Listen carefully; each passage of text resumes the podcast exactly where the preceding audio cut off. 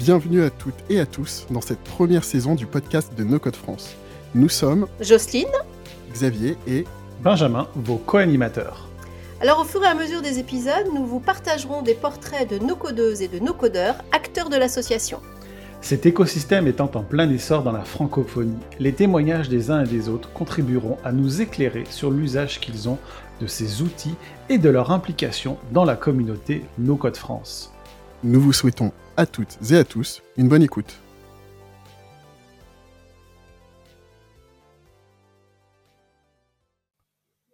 Eh bien Carole, euh, salut, je suis super contente de te retrouver euh, pour cette, euh, ce nouvel épisode du podcast de la saison 1 de No Code, no Code France. Salut, euh, salut Carole. Salut, bah écoute, merci pour l'invitation. Je suis ravie d'être là aussi.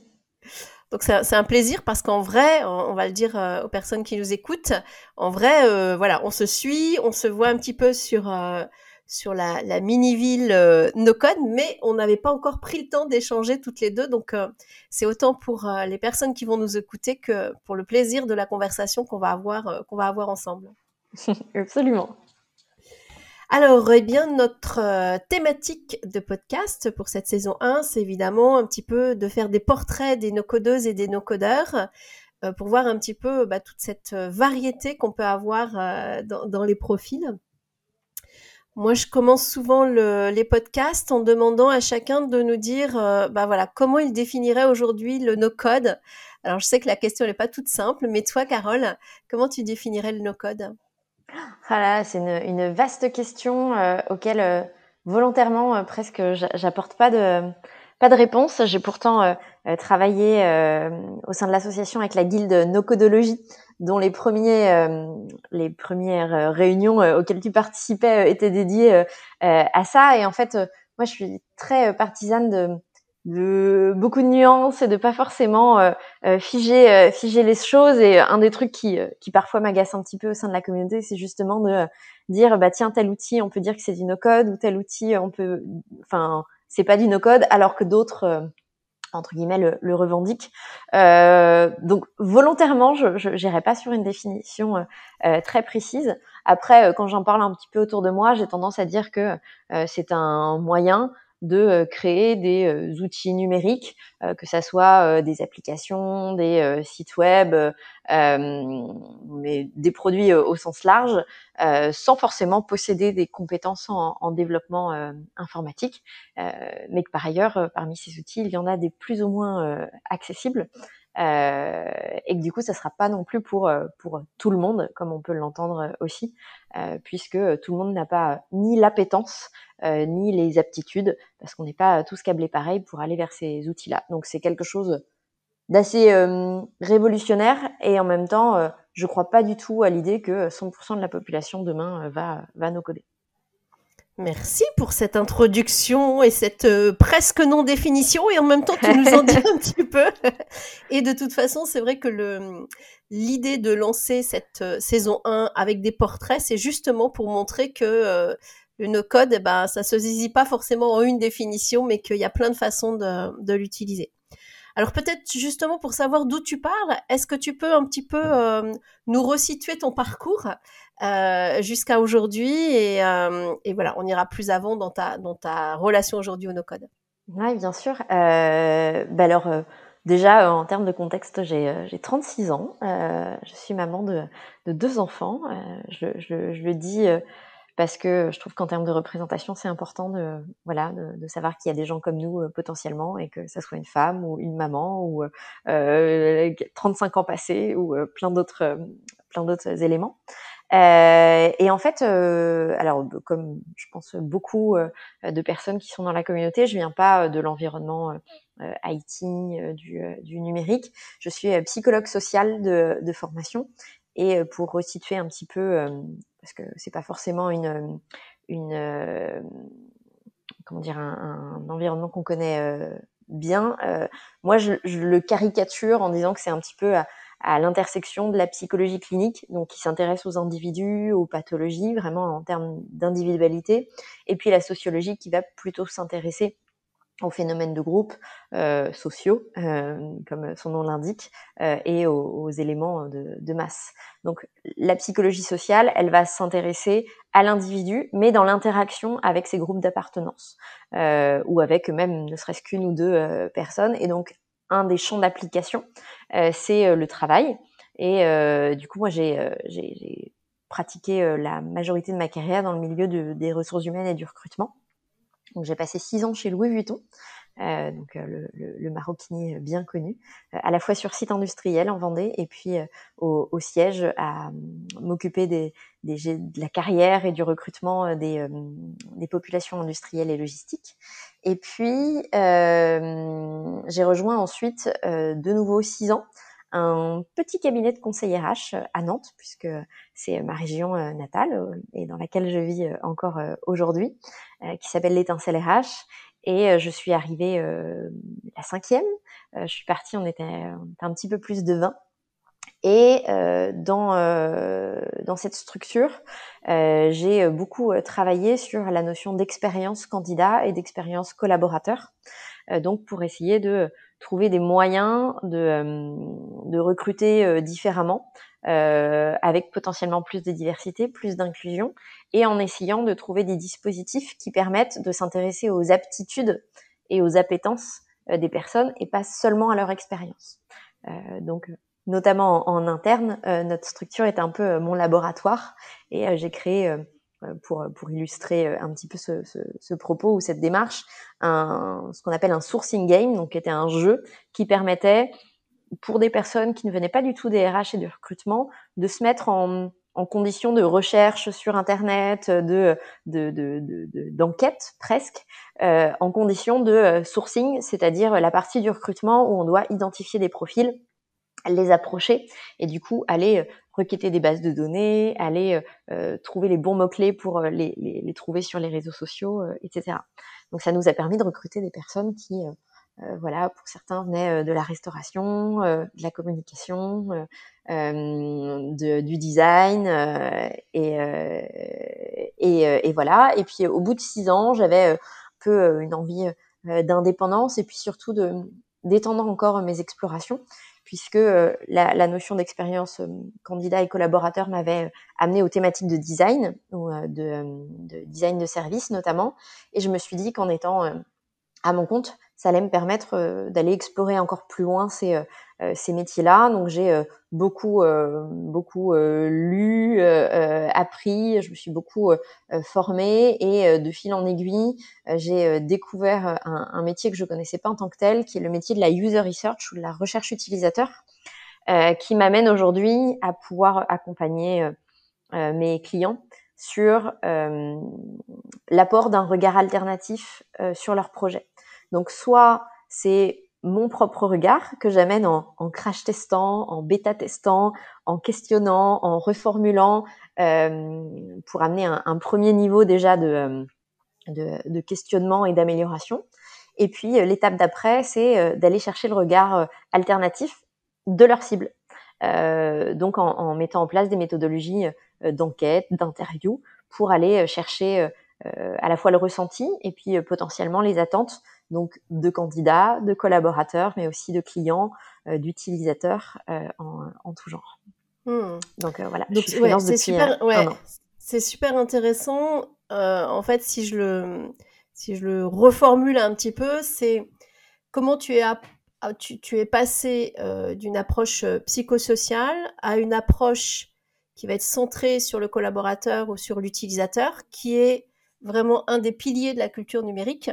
Et du coup, on voit le, le pont euh, qui devient fluide quand on, quand on connaît un petit peu la culture numérique ou, ou digitale euh, avec le design euh, et avec euh, bah, des outils qui vont aider à aller dans ces, dans ces démarches-là. Donc là où on, avait, on peut avoir l'impression, euh, je dirais, d'un écart culturel entre le psychosocial et, et le no-code ou, ou, le numérique de façon plus, plus, plus large, là, tu, tu resitues bien le, le, fil conducteur. Et puis, c'est vrai que sur LinkedIn, euh, tu te présentes euh, comme experte en tentage de trucs. Donc, du coup, je vois bien le pont aussi que tu fais. avec ce que tu nous décris aussi de ton, de ton métier aujourd'hui. Donc là, tu es freelance depuis combien de temps, Carole? Là, ça fait un peu plus d'un an. D'accord, ok. Et, et, pour le tentage de trucs, parce qu'effectivement, beaucoup de gens me connaissent par, par ça, quand même pour l'anecdote. C'est accrocheur, ça marche. Hein. Ouais, bah, tout à fait. Et en fait, c'est parti d'une plutôt d'une blague. Enfin, euh, parce que euh, quand euh, j'ai quitté mon, mon, job de salarié, j'avais pas encore exactement défini le contenu de, de, de, mon activité ou en tout cas euh, l'orientation. J'avais vraiment envie de me laisser ce, ce luxe de, de la jachère et, et de l'exploration. Euh, mais j'avais pas envie de mettre en recherche d'un nouveau projet ou, ou, ni même de laisser juste mon ancien poste. Donc j'ai voilà j'ai trouvé ce expert en tentage de trucs et, et, je l'ai mis sur LinkedIn et en fait j'avais pas du tout anticipé le fait que ça puisse résonner euh, interpellée au point que euh, voilà, j'ai eu je sais pas, peut-être euh, maintenant, après plus d'un an, des, centaines de retours de personnes qui sont interpellées par ça, voire qui font appel à, à, moi juste parce que au cours d'une réunion, ils se sont dit ah tiens, faut qu'on tente des trucs. Et en fait, ça s'est tellement ancré avec Carole David que bah tiens, on va lui passer un coup de fil, on va lui envoyer un, un mail pour savoir si c'est quelque chose qu'elle pourrait qu'elle pourrait nous aider à, à améliorer. Donc c'est c'est vraiment très, euh, très rigolo. Mais je trouve que ça, euh, là, le, le, pont intuitif que ça me fait faire, c'est euh, vers la culture slasher, qui est vraiment un, des zones d'exploration de plus en plus faites soit en, en, entrepreneuriat, mais aussi en intrapreneuriat, en fait. et du coup, je pense que voilà, tu t'es positionné voilà, de façon complètement naturelle mmh. sur, sur quelque chose de cette nature-là qui, fait qui fait aussi écho, en fait. Ouais, sans doute. Sympa. Alors, du coup, si on revient un petit peu sur le, sur le no-code, mais du coup, c'est super intéressant de savoir d'où, d'où, d'où tu parles, en fait. Euh, c'est quoi ta rencontre avec le no-code? Ah, Eh bien, euh, ma rencontre avec le no-code, euh, c'était bien avant de savoir euh, que ça s'appelait comme ça. c'était euh, pas mal d'entre euh, nous, je crois d'ailleurs. ouais, exactement. Euh, c'est grâce à un collègue euh, de mon ancien job qui était sur la partie, on va dire communication et un petit peu organisation et qui était très très adepte justement de, ces logiques d'automatisation et, d'optimisation. Et je pense dès 2017 il a commencé à nous parler de Typeform, euh, qu'on a commencé à utiliser de façon régulière. C'était d'ailleurs euh, sur un formulaire Typeform que j'avais conçu le, le, sourcing game que j'évoquais un petit peu un petit peu plus tôt. Et euh, je dirais en 2019, il nous a fait découvrir Notion, euh, qu'on a du coup euh, complètement intégré dans notre organisation de travail en, créant un, wiki. Et puis en 2020, j'ai répondu à une demande d'un client de concevoir un, processus d'évaluation de, de l'expérience collaborateur euh, que j'ai euh, construit sur un, un, système en fait de, de, de questionnaire préalable, mais qui derrière euh, permettait de renvoyer toutes les réponses à l'ensemble des collaborateurs pour avoir une, une pondération euh, sur euh, chacune des réponses données par le collectif et pas seulement une analyse de la part de la, direction. Et du coup, pour ça, je savais que j'allais travailler avec euh, avec Typeform, un Google Google Doc me semblait, enfin Google Sheet me semblait tout à fait répondre à mon besoin en termes d'analyse, mais j'avais une problématique de dire bah, comment est-ce que je récupère toutes les premières réponses pour les rebasculer euh, aux, euh, aux, collaborateurs? Et là, j'étais un petit peu euh, coincée parce que, mis à part me refaire un copier-coller de ces réponses-là vers un nouveau typeform, euh, je voyais pas d'autre solution et ça, ça me semblait assez complexe. Et du coup, de fil en aiguille, euh, j'ai essayé euh, voilà d'interroger un petit peu mon, mon réseau, de, de, faire mes recherches, d'aller sur euh, sur des, des, des, des forums. quand on vient de, du sourcing et du recrutement, on a ce réflexe d'aller d'aller chercher des chercher l'information là où elle est. Et du coup, je suis tombée sur Airtable. Euh, que je connaissais pas du tout, euh, que mon collègue connaissait, mais il n'avait pas forcément fait le lien avec avec mon cas d'usage. Et du coup, j'ai euh, implémenté une petite pas, pas vraiment une automatisation, mais en tout cas euh, l'utilisation d'Airtable qui avait un petit module derrière qui permettait automatiquement de générer un, un questionnaire Typeform et ça m'a voilà, fait gagner euh, énormément, mmh. énormément de temps. Euh, et du coup, bah, quelques mois plus tard, je quitte, je quitte l'étincelle RH et je me dis, vraiment, ça fait partie des sujets que j'ai envie de creuser ou en tout cas sur lesquels consolider ma, ma première expérience d'usage parce que j'avais le, le, le, sentiment que quelle que soit la forme de l'activité que j'allais créer derrière, le fait d'être autonome en termes de, de création d'outils euh, me semblait être quelque chose de plutôt stratégique. Euh, et donc, euh, euh le mois qui a suivi mon départ, je me suis inscrite à, une formation de contournement, donc sur Airtable. Donc j'ai passé la, je crois que ça s'appelle la, ceinture rouge à l'époque. j'ai kiffé. Euh, voilà, c'était vraiment, vraiment hyper intense et hyper passionnant. Et de fil en aiguille, je pense que c'est c'est peut-être Alex dans la formation qui citait le terme no code, donc dont j'avais pas entendu parler avant, qui a suscité ma curiosité. du coup, bah, derrière, j'ai atterri sur le Slack no code, toujours par curiosité. Et puis, je suis vraiment tombée dans cet écosystème, voilà, avec une forme de passion pour ce qui était en train de se, créer. Euh, à la fois en termes justement de, format de formation, de nouveaux métiers, euh, et puis avec cette idée euh, d'accessibilité euh, potentielle euh, qui est qui est tout à fait réelle et, hyper hyper intéressante. Et donc voilà, je me suis vraiment plongée. Derrière, j'ai bêta testé la formation de contournement sur sur Notion et de fil en aiguille, j'ai commencé à interagir. Alors en faisant beaucoup de blagues parce que c'est ma manière souvent de, de, de rentrer dans, dans, dans les réseaux. Et puis à un moment donné, j'ai été un peu un peu gênée d'entendre toujours ce discours de le no code c'est facile, etc. Parce que moi, je, enfin, j'étais assez récente dans le dans l'écosystème.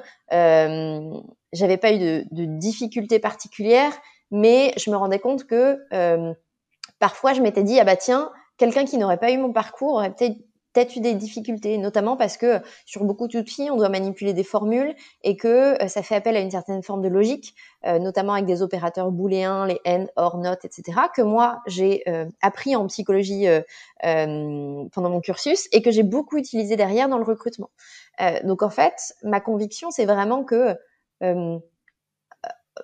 tout le monde ne peut pas forcément no coder et que ceux et celles qui le font en réalité, leur degré de, euh, de, difficulté, il est très lié à une expérience. Et parfois, il y a des expériences qui semblent n'avoir rien à voir avec le no-code ou avec l'informatique, mais qui en fait ont permis de développer des, des facilités ou en tout cas qui ont monté un, un, un terreau euh, fertile pour euh, arriver euh, arriver au no code. Donc, voyant un petit peu ce décalage entre le discours et, et, et, la réalité, bah, j'ai commencé à essayer de porter un petit peu cette cette conviction et et bah, du coup via le podcast de contournement, via le meet-up à Nantes aussi où j'ai pu dire à quel point ça pouvait être contre-productif de répéter que le no-code c'était facile, bah, j'ai encore plus lié avec euh, avec la communauté. Et, euh, et en fin d'année dernière euh, Alex m'a proposé, euh, Alexis Kovalenko pour les personnes qui ne qui me voient pas, m'a proposé voilà de rejoindre le, le conseil d'administration de l'association, chose que j'ai commencé par par refuser parce que moi j'ai pas d'activité professionnelle vraiment en lien avec le no code et puis j'ai des obligations familiales aussi qui font que euh, voilà, je, je, je savais pas si je pourrais euh, me consacrer à ça. Et euh, à la réflexion, en fait, je me suis dit que c'était important de créer de la représentation féminine et que bah, si à un instant T, peut-être moi je le faisais pas, il y aurait peut-être pas d'autres personnes et qu'il en fallait bien une. Euh, il y a Magali Boisseau aussi qui, qui a rejoint au, même moment, donc on est deux sur 12 dans le conseil d'administration. Euh, bah voilà, il y en aurait peut-être pas d'autres à cet instant-là et que par ailleurs, euh, quand on va euh, renouveler euh, le, le, conseil d'administration là à, à, à l'été et puis voilà sans doute à d'autres échéances, eh bien j'aurais grand plaisir à laisser ma place si d'autres sont, sont motivés. Euh, motivé et ES, mais que effectivement j'avais peut-être un, un, rôle à jouer sur sur cette représentation plutôt que sur un partage d'expertise en tant que tel, parce que euh, moi, je, je, porte un no-code sans ambition euh, aucune euh, et je, je, je, bidouille un petit peu. J'utilise beaucoup, beaucoup Notion, mais aujourd'hui, j'ai pas de cas d'usage qui me nécessite de, de, de, de, beaucoup travailler avec des outils no-code. Et en fait, je trouve ça sain aussi de dire qu'on peut s'intéresser à cette culture-là, à ces outils, à la communauté, sans forcément être soi-même un, un, expert ou une experte, et on y est tout à fait, tout à fait légitime. Tu es fort, tu as réussi à partir de la question ta rencontre avec le Nocon et nous passer plein, plein de sujets. Donc si je les résume, c'est mais c'est très bien. C'est ta porte d'entrée pour aller plus loin sur l'usage du, du no, de, de, ce que tu n'appelais pas encore le no-code, mais qui est devenu, euh, voilà, tu as compris après que c'était du no-code. C'était donc cet outil Airtable pour lequel tu t'es formé sur euh, une des formations de contournement qui est quand même euh, l'un des porteurs de cette ouais. de code euh, euh, francophone. On aurait pu tout à fait se rencontrer sur cette formation parce que je l'ai fait aussi en même temps, donc sauf qu'elle ah. est synchrone. Donc, ouais. euh, mais du coup, voilà, c'est marrant, on a la même, même porte d'entrée. Ouais. Et c'est aussi là que j'ai découvert que cet outil que j'utilisais depuis plusieurs années, en fait, était un outil, un outil no code. tu nous as parlé aussi de ton de ton souci d'honnêteté par rapport à, effectivement à l'usage. Est-ce que le no-code c'est facile? Bah oui et non. Et, donc du coup, euh, c'est intéressant d'équilibrer le discours euh, par rapport à ça. Et tu nous parles aussi de ton souci, euh, j'irais, de, l'inclusion, en tout cas d'un équilibre en termes de parité dans, la représentation de ça, parce que euh, tu vas sans doute nous, en parler un petit peu euh, du travail de recherche que tu es en train de faire un petit peu là par rapport à Notion. Euh, mais du coup, effectivement, il y a une représentativité aujourd'hui qui n'est pas tout à fait équilibrée. Et, je peux témoigner que dans le Slack, donc c'est toute personne qui fait la formation contournement est inclus dans le Slack de cette communauté No Code France. Alors, c'est pas le seul porte d'entrée, mais aujourd'hui, on est, on est à peu près 8000 dessus on a donc un, une chaîne spécifique pour euh, les femmes qui font du no-code, euh, parce que ça visait aussi à, laisser l'espace à ce que des choses se disent un petit peu différemment. Peut-être tu peux nous parler de cette chaîne avant qu'on qu qu continue sur le reste? Euh, Oui, tout à fait. Alors en fait, cette chaîne-là, elle existait déjà au moment où j'ai rejoint le, Slack. Elle a été créée par par euh, Kitty Rose, qui est une, une autre figure de, de, de la communauté. Euh, pour autant, je pense que, alors je ne sais pas si on n'osait pas l'utiliser ou si on n'y voyait pas, pas de l'intérêt, mais euh, voilà, il n'y avait pas, pas beaucoup euh, d'activités. Et euh, dans le cadre de l'association et de la, la, la guilde, donc le groupe de réflexion dédié à la diversité et à l'inclusion, alors on a pensé à, à plein de à plein de plein de leviers euh, mais euh, moi personnellement j'ai aussi beaucoup de prudence parce que euh, les, les, recherches sur euh, les questions de diversité et inclusion montrent que parfois il y a des, des, des, ce qui semble être des bonnes idées qui en fait peuvent avoir voilà des effets pervers etc donc euh, pour l'instant on n'a pas acté énormément de choses si ce n'est de participer à la vie de tous les autres groupes de, de réflexion pour apporter ce regard à minima de, diversité et d'inclusion.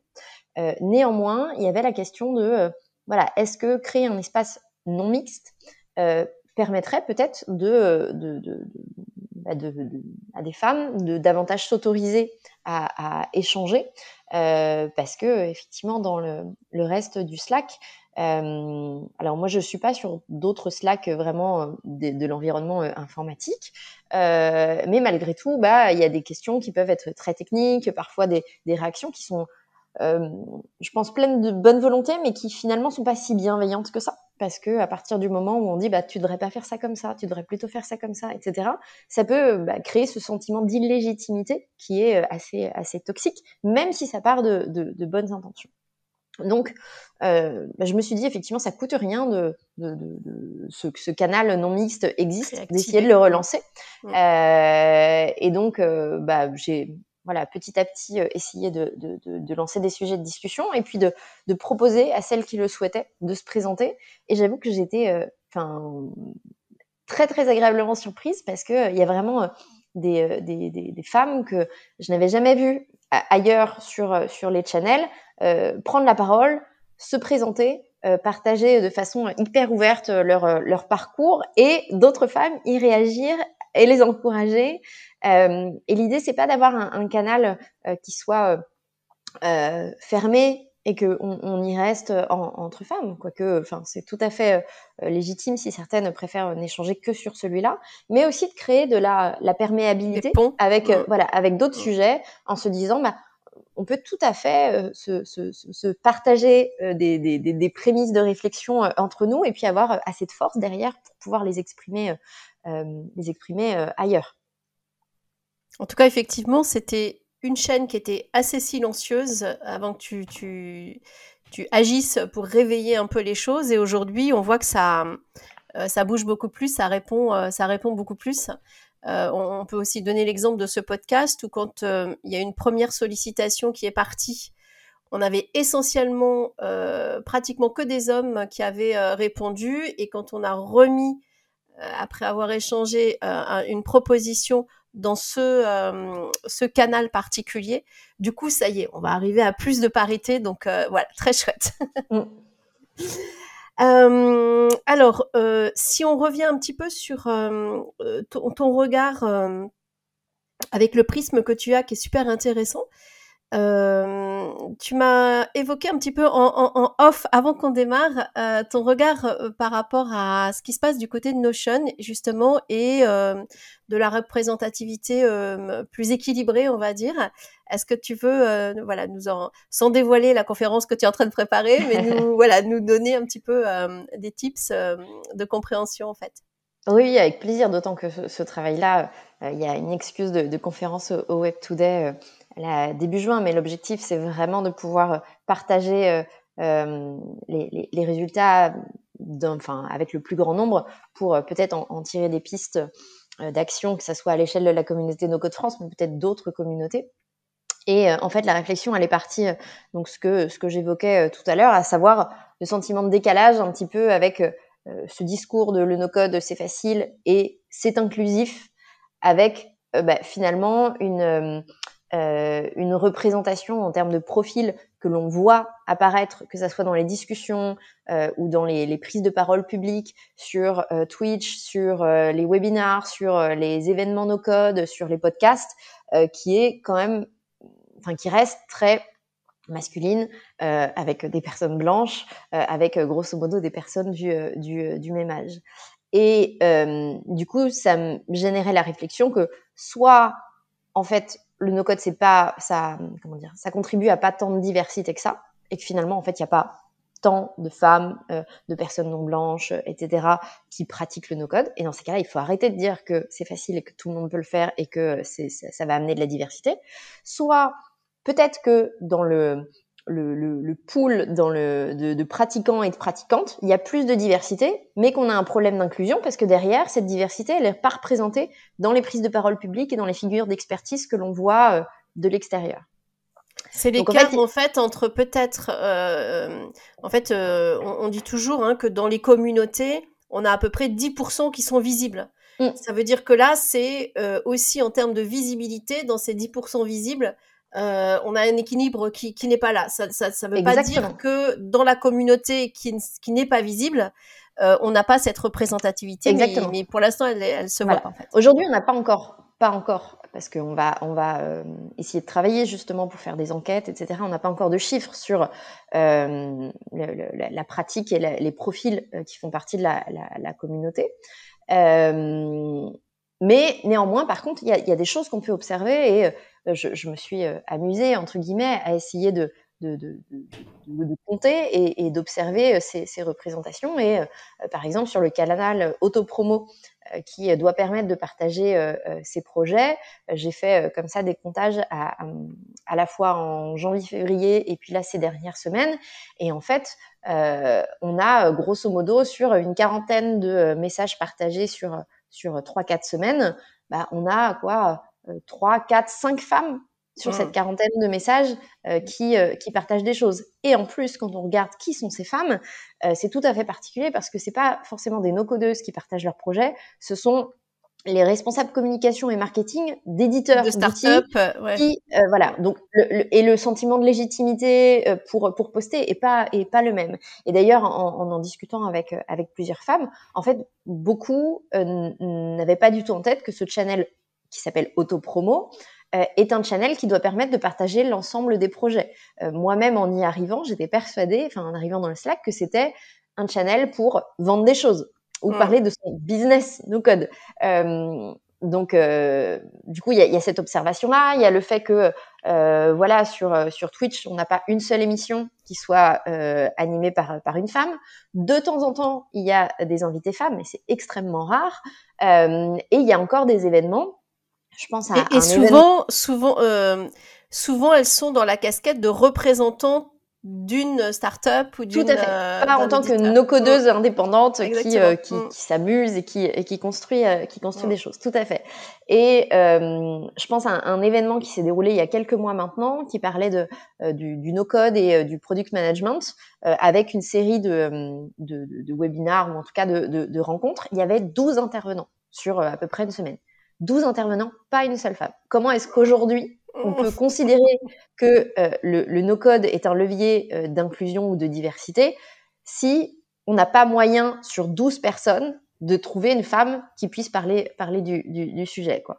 Donc, il y a ce décalage-là, avec lequel j'arrivais pas à, me dépêtrer. Et puis, euh, voilà, c'est peu de dire que le sujet de la diversité de l'inclusion est un sujet épidermique qui, euh, dès qu'on l'aborde de façon euh, publique, euh, génère des, réactions, mais je peux le comprendre parce que voilà, il n'y a pas de, il a pas, même si les recherches sont, sont tranchées d'un point de vue scientifique, l'opinion publique n'est pas encore complètement au fait de ça, donc pourquoi pas. et puis je suis tombée sur une, une, vidéo de Vince Creacity, qui est donc ambassadeur Notion, et qui présentait huit, euh, experts euh, de Notion euh, en France. Et en fait, c'était pas huit experts, c'était quatre experts et quatre expertes.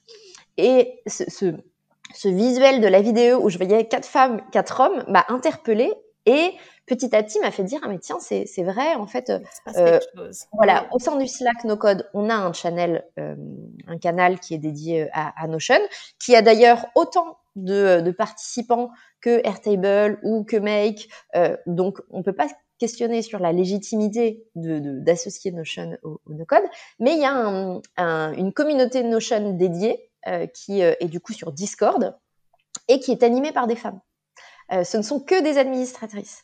Et petit à petit, en fait, en, en, y réfléchissant, en fait, je me suis rendu compte qu'il y avait euh, une, une, mixité beaucoup plus importante euh, sur Notion, donc qui se traduit par justement des, des, experts et des expertes surtout visibles, donc pas que des utilisatrices lambda, j'ai envie de dire.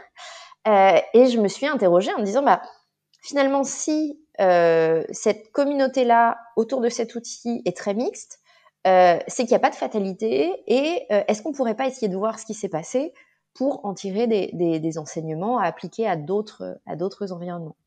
Donc ça a été le début d'une euh, d'une recherche qui m'a amené à échanger avec une grosse quinzaine de personnes, dont une douzaine vraiment de, femmes utilisatrices de Notion et expertes ou en tout cas qui sont sur le volet cré, créatrice parce que euh, Notion, en fait, il y a une pratique en entreprise où des personnes, on va dire, vont utiliser des, utiliser des, outils qui ont été créés par, par d'autres. Mais là, ça n'est que des personnes qui euh, ont découvert euh, Notion de façon spontanée et ont développé leur, leur expertise. Et aujourd'hui, justement, sont visibles au sens de, elles ont participé à des webinars ou à des podcasts, elles animent la communauté. parfois, elles ont même créer leur activité de conseil autour, euh, autour de Notion. Donc, elles sont représentatives de euh, justement cette, prise de parole publique. Et, euh, et du coup, euh, bah, ce qui est super intéressant, c'est que bah, il y a des phénomènes qui sont, on va dire, individuels en termes de personnalité. ou de ou de câblage intellectuel et en fait de, de, prime abord, en voyant tout leur parcours euh, qui était hyper différent, il y en a certaines qui ont euh, le bac, euh, d'autres qui sont ingénieurs des mines ou ingénieurs informatiques, et puis avec toute une ribambelle de, de BTS, de licences. donc il n'y en a pas une qui a fait les mêmes, les mêmes études. Elles ont elles-mêmes fait plusieurs jobs et des trucs qui n'ont rien à voir, depuis la vente en magasin, enfin la vente de lingerie, de, de, de l'éco-conseil sur faites vos produits zéro déchet, etc. Donc elles ont fait plein de choses différentes. Et du coup, le premier réflexe, c'est de se dire, bah, ça vient finalement valider l'idée que tout le monde peut faire, peut faire du no-code ou tout le monde peut faire Notion.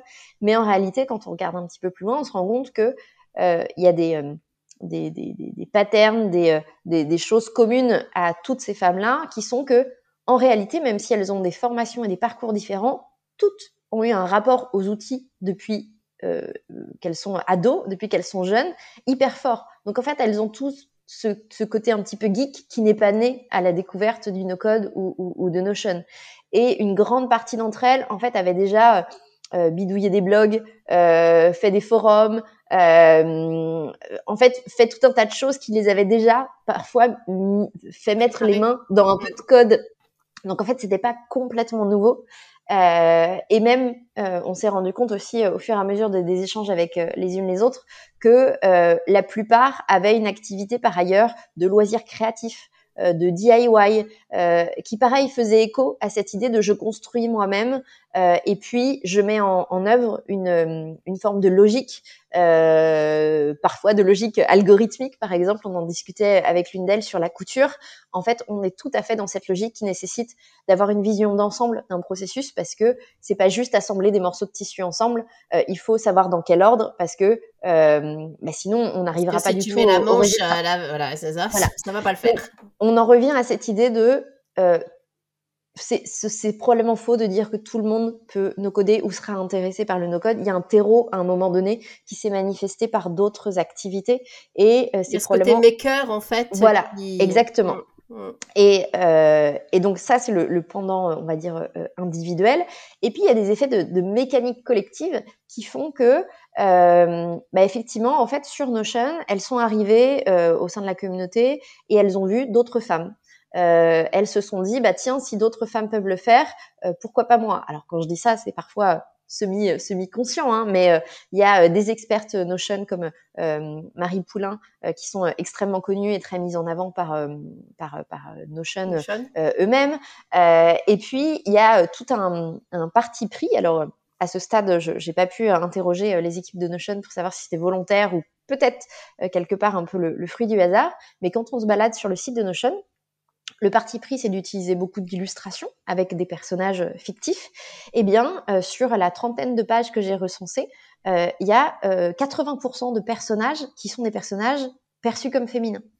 Et ça, ce, ce, prisme de représentation féminine plus importante que de représentation masculine, on le retrouve du coup via les illustrations sur euh, un fil LinkedIn, sur euh, euh, sur leur publicité, par Leur exemple. canot de ils- communication. voilà, en fait, ils ont fait une, une publicité à Londres sur tout un mur avec un seul personnage, c'est une femme. Ils ont fait une, une fresque sur leur, leur siège social aux États-Unis, c'est une femme. Donc en fait, il y a des, des partis pris comme ça qui, voilà, peut-être sont le fruit du hasard. je ne veux pas euh, prétendre quoi que ce soit Ou peut-être pas. mais voilà, qui en tout cas ont pu générer euh, une, une représentation, une, une projection peut-être plus, plus facilitante, de même que euh, quand on regarde sur YouTube, tous leurs tutos sont animés par une femme. Mm. Euh, et même quand il n'y a pas une personne qui apparaît, le, le- la, La voix off. son, la voix Ouais. off est une voix, une voix féminine. Donc il y a voilà tout un tas de choses qui sont intéressantes pour bah, pour essayer de, de, de visualiser euh, euh, comment est-ce que euh, on peut créer cette mécanique de, positive de représentation féminine qui finalement derrière va créer plus de vocation féminine et donc plus de représentation féminine, etc., etc. En fait, effectivement, ça serait intéressant que tu les interroges parce que, en fait, là, ce qui me vient, c'est est-ce que dans cette intention, c'est réellement l'inclusivité ou est-ce qu'il y a d'autres choses qui pourraient être donner une impression d'accès plus facile parce que, euh, enfin, je sais pas, ça, ça vaut le coup. je Ouais, sais ouais. pas si tu arriveras à avoir une parole authentique, mais euh, ça serait intéressant d'aller creuser, euh, creuser effectivement. En tout cas, c'est vraiment intéressant le travail que tu as que tu as fait de, de recherche parce que ça montre que euh, un outil qui rend visible et lisible euh, je dirais cette parité et cette euh, le fait que voilà autant d'hommes que de femmes l'utilisent euh, eh bien débloque en fait euh, de la communication euh, un petit peu à tous les niveaux euh, qui, qui équilibre beaucoup plus euh, euh, qui, qui travaille avec, euh, avec cet outil-là en fait. Mm, mm. Ouais, tout Écoute, peut-être on pourra remettre, je pense que quand ce podcast sera publié, euh, ton, ta, ta, ta conférence aura eu lieu. Donc euh, peut-être euh, si tu peux, si, si elle est enregistrée et que tu me repasses le lien, on pourra la remettre dans les, dans les informations euh, du podcast. Ça pourra intéresser euh, les personnes qui nous écoutent. Avec plaisir. Euh, merci pour tout ça. Est-ce que euh, là, en termes d'usage, si je reviens sur tes propres usages, euh, je dirais quels sont peut-être les trois quatre outils que, que toi tu aimes utiliser pour toi, donc peut-être à titre personnel, mais aussi dans la, la, la- le, je dirais le dans ton business, dans le pilotage de ton, de ton business et peut-être avec, tes- avec tes clients. Est-ce que tu peux nous parler un petit peu de ça? Oui, euh, alors mon, mon outil central c'est Notion, hein, euh, effectivement, euh, que j'utilise euh, pour mon organisation, mais j'ai pas créé de, euh, de, de système incroyable, euh, voilà, parce que j'en ai pas, j'en ai pas le, le besoin et j'essaie de me préserver aussi de la volonté de, de absolument tout automatiser, pardon. Euh, je, crois euh, assez fort en l'idée que euh, c'est un truc génial d'automatiser, mais qu'à chaque fois il faut évaluer le, retour sur investissement par rapport au temps qu'on va va y passer. Donc voilà Notion pour mon organisation personnelle et puis aussi pour mon site puisque une des choses que j'ai faites au moment du tentage de trucs, c'est de créer donc tentagedetrucs.fr qui est une sorte de, portfolio de, de pas mal de, de projets, euh, que ça soit dans l'univers du, du recrutement ou la communication, et puis euh, dans mes projets euh, actuels. Et donc c'est un site que j'ai créé sur Notion avec euh, l'outil super.so euh, qui permet euh, bah, de, de créer des pages statiques euh, avec un nom de domaine euh, à partir d'une page Notion et puis euh, en intégrant des petits bouts de code euh, de JavaScript, ça permet de on va dire d'adapter un petit loin. peu euh, l'esthétique et euh, et du coup euh, c'est voilà c'est un outil qui, qui me sert énormément. Dans les autres outils, bah, j'ai toujours beaucoup de d'affection pour Airtable et Typeform que j'utilise pas euh, régulièrement dans mon organisation, euh, mais qui effectivement euh, peuvent être le support de de- de- d'études D'action, que, de- voilà que je mets en place pour pour des clients. Euh, et puis un, un petit outil un peu euh, un peu chouchou parce que justement c'est une, une femme qui euh, qui le qui le porte et parce qu'il est français c'est Junebot D'accord. qui est, un outil euh, de création de chatbot Ok. euh, sur lequel je suis tombée un peu par hasard euh, fin 2020, vraiment au moment où je découvrais le, euh, le, le, le no-code, euh, qui permet de façon assez, euh, euh, assez euh, accessible de créer un, un, un, Un voilà, chatbot. et que euh, j'ai commencé en fait par détourner parce que j'ai euh, ma petite sœur qui à l'époque passait un processus de recrutement et à qui on demandait une, de faire une vidéo. Alors, elle est comptable, donc ça n'a rien à voir et, euh, et en tant que, que recruteuse ou ex-recruteuse, euh, ça me ça m'agace beaucoup euh, ces demandes-là, mais bon, soit j'ai décidé de, de lui donner un petit coup de main et plutôt que de faire une vidéo euh, face caméra à voilà, expliquer que c'était la meilleure pour le job, je lui ai proposé une alternative et euh, de faire une, une sorte d'auto-interview en créant un chatbot avec euh, bah, les questions et les réponses, de, de le filmer. Et du coup, on a fait un, un, voilà, une petite conversation un petit peu rigolote sur euh, qui elle était, quelles étaient ses passions ou sa philosophie de, de, de, travail, qui était le support de, bah, de, de sa candidature. De ce qu'elle a donné en termes et de qui a super bien marché. Euh, et euh, depuis, j'ai pas euh, beaucoup réutilisé euh, JuneBot, mais vraiment j'en fais, enfin j'en fais la promotion pour des gens qui cherchent un outil de chatbot parce que voilà, encore une fois, il est assez accessible et puis pour une fois, c'est français. Et là, je suis en train de d'envisager de, de, l'utiliser justement pour des logiques d'enquête ou de sondage pour finalement sortir des formulaires classiques. Classique. Même si, euh, voilà, il y en a très bien, il y a Typeform, il y a, il y a Sally, euh, et plutôt d'être dans une forme de sondage conversationnel euh, pour voilà, créer une nouvelle expérience euh, et peut-être davantage d'engagement pour les mmh. personnes qui, euh, qui répondent. Donc c'est peut-être d'ailleurs quelque chose que vous verrez passer euh, sur, sur la communauté. Là, je suis en train de le créer pour euh, sonder la communauté Notion et comprendre qui, euh, qui sont les, euh, les, les, les membres de la communauté. Mmh. Et puis, bah, si, si j'ai de bons retours, je pense que je ferai l'équivalent sur la communauté No Code France. Joli teasing, Carole. ça donne envie de, de tester ça. alors, bah, cette question-là était sur le présent. Je vais te proposer qu'on se projette un petit peu. on va arriver un petit peu en fin de notre podcast. En termes de, projection sur le temps, peut-être deux questions quelles seraient pour toi les questions euh, importantes à se poser pour l'association No Code euh, et pour son, développement? Elle a été lancée il y a quelques mois. Euh, donc voilà, c'est le début d'une belle, belle aventure. Donc j'irais s'il y a deux, trois questions importantes à prendre en compte pour cette deuxième année qui va démarrer là cet été, ça serait quoi? Et puis si on se projette un petit peu plus à trois ans, cinq ans, Comment tu vois un petit peu le développement du no-code euh, euh, et voilà s'il y a des points de vigilance, euh, tout ce que ça peut apporter en termes d'opportunités, qu'est-ce que tu, comment tu vois les choses? Alors, dans les questions à se poser, bah, ça, va rester le, fil rouge de voilà comment on fait pour être, plus divers et plus, et plus mmh. inclusif, et notamment sur la, la, dimension de, on va dire d'ambiance euh, euh, dans les échanges au sein, au sein du Slack, parce que c'est quand même un gros, euh, un gros, gros levier au sein de la, communauté. Voilà. Mm. Parce que là, ça fait plusieurs mois que j'ai des retours mais, de femmes, mais aussi d'hommes, finalement pas mal d'hommes qui parfois eux-mêmes ont le sentiment de pas être au niveau ou de pas être légitimes parce qu'il il y a des formes de réponses qui, euh, qui finalement génère euh, ce, ce sentiment-là, euh, indépendamment d'ailleurs des expertises des, des, des, uns et des autres ou des unes et des autres. Et parfois, on, on, a tendance à, à, à se dire que euh, ce Slack no code, c'est un peu euh, bisounours par rapport à, à d'autres Slack de communautés euh, expertes en IT, en, en, informatique, etc., qui sont très très masculines, etc. mais pour autant, en fait, il ne faut pas que ces communautés-là, qui sont un peu euh, bourrin Très soit notre, notre, référentiel en fait. C'est pas parce que c'est mieux que là-bas que c'est bien euh, tout court.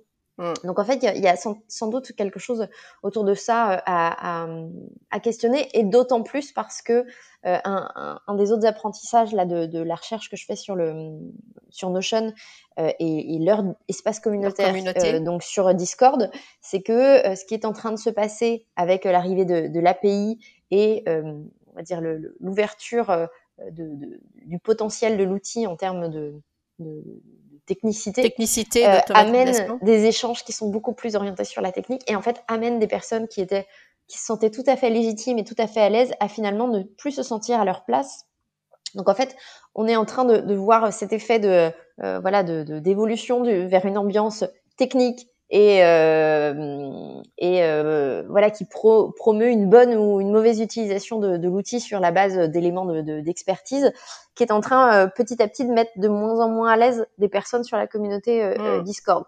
Donc, en, ce qu'on vit sur ce qu'on vit sur notre notre Slack, nos codes France m'interpelle d'autant plus parce que si on ne change pas ça, en fait, c'est sûr qu'on va arriver jamais plus divers et plus inclusif. Quoi. Ouais, du coup, c'est comment on fait avec une communauté très hétérogène, c'est-à-dire où il y a des profils très tech euh, et d'autres qui vont être sur des usages euh, plus personnels, donc plus amateurs. Hein. Euh, comment on voilà, comment on fait pour que les deux s'enrichissent et qu'on garde un espace qui soit vraiment où chacun s'autorise à prendre la parole en fait. Ouais, et puis ça va avec la question aussi de, de, de prendre conscience que euh, certes, on est plus de 7000 aujourd'hui, c'est super, on peut s'en féliciter, mais en réalité, euh, quelle est la part des 7000 qui interagissent vraiment mmh. euh, Je crois que euh, en fait, c'est juste quelques, quelques centaines qui échangent régulièrement. Donc, il y a un décalage là aussi qui nécessite, c'est pas de s'autoflageller, pas du tout, mais juste de se poser, et puis de, de le considérer, et puis d'essayer de trouver des, des leviers pour euh, pour euh, pour changer ça. Donc c'est voilà, c'est pour moi c'est cette question là de bah de, de juste euh, se regarder avec avec un petit peu de un petit peu de recul. Parfois c'est pas un peu de tristesse, mais de renoncer à cette vision idyllique et fantasmée de ces outils-là vont changer le monde et, et, et, tout le monde se donnera la main dans, dans, un, dans un monde idéal euh, et, euh, et, le, le no-code va, va, tout, va tout changer. Donc, euh, ouais, il faut juste s'autoriser à sortir de ça. Je pense qu'il y a une part de deuil pour, pour, bah, pour les gens qui, qui font la promotion de ces de ces, de ces outils-là, qui en vivent et puis qui sont depuis le début sur, sur le Slack. Et moi, maintenant, ça fait, ça fait ouais, une grosse année et demie maintenant que je suis sur le Slack. Donc, évidemment que je, je participe à, à, cette, à cet engouement. Euh, mais c'est pas grave. Enfin, c'est juste pour aller vers du mieux et, et, être encore plus à se donner la main et être bisounours, quoi.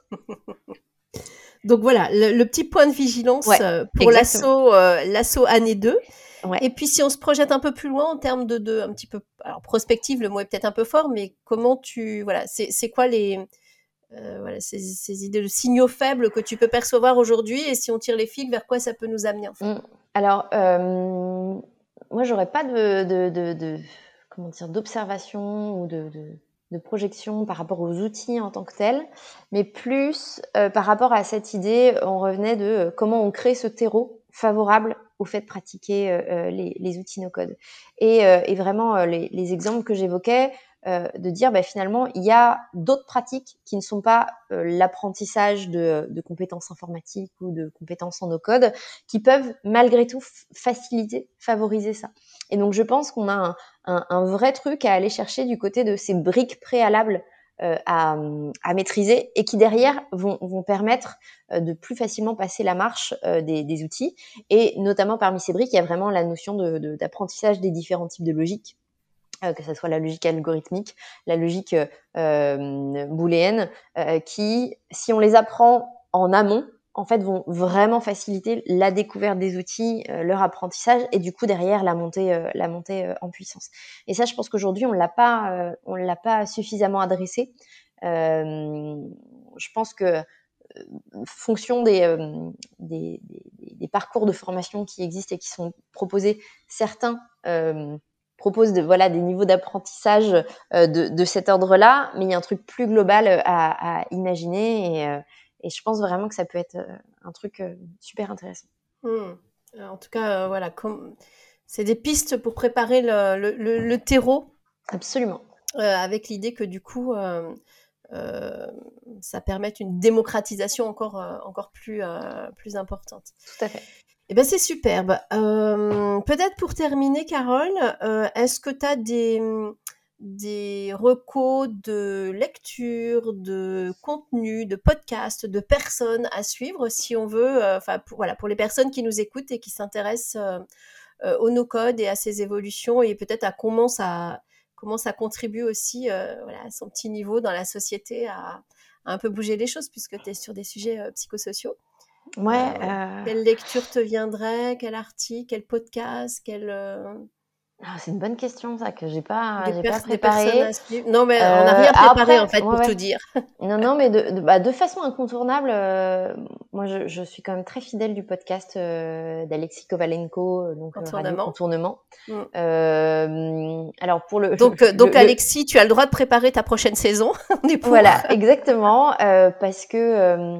alors, effectivement, je, je, je chambre un peu parce que en termes de représentation féminine, je sais que voilà, il fait un, un, un effort, mais je me suis amusée à compter. On doit être à peine à 10% de, euh, de femmes sur l'ensemble des euh, un peu plus de 90. 90 ouais. euh, mais par contre, euh, il a le mérite d'avoir une diversité en termes de typologie de pratique. Il y a vraiment euh, juste des passionnés, il y a des personnes qui le font en entreprise et dans différents types d'entreprises. Euh, et donc voilà, il y a c'est absolument passionnant. Donc voilà, si vous ne les avez pas écoutés, vous, vous avez 90 épisodes allez, devant foncez, vous. voilà, foncez allez, sur les épisodes. Allez vous faire vous faire plaisir. Euh, et sinon, euh, eh ben, je, je, sèche, euh, je sèche un petit peu, euh, mais je, potentiellement je peux y réfléchir parce que eh ben voilà. ça sera peut-être d'ouvrir et puis bah, à la limite tu les mettras en lien. Exactement, voilà, voilà, sur le, le, le petit message contextuel autour du podcast. voilà. Bah, voilà, preneuse si tu as des choses qui te viennent en écho à notre à notre échange. Ouais. Carole, un grand, grand merci. Bah, merci je pense que tu as, voilà, tu as un regard euh, euh, qui apporte autre chose, je crois vraiment, et, et ça fait partie, euh, euh, je trouve que dans cette communauté, pour avoir été dans plusieurs, euh, je sens quelque chose de l'ordre d'une intelligence et d'une maturité et, je pense que des profils comme le tien y contribuent. Donc voilà, merci pour le partage du podcast et merci pour ce que tu fais dans la communauté de façon plus large. Eh ben, avec plaisir, à bientôt. À très bientôt. Au revoir Carole. Merci d'être resté jusqu'au bout. Vous retrouverez tous les liens utiles dans la description de chaque épisode. N'hésitez pas à nous rejoindre sur le Slack de No Code France et également, si vous le souhaitez, sur la page LinkedIn de l'association.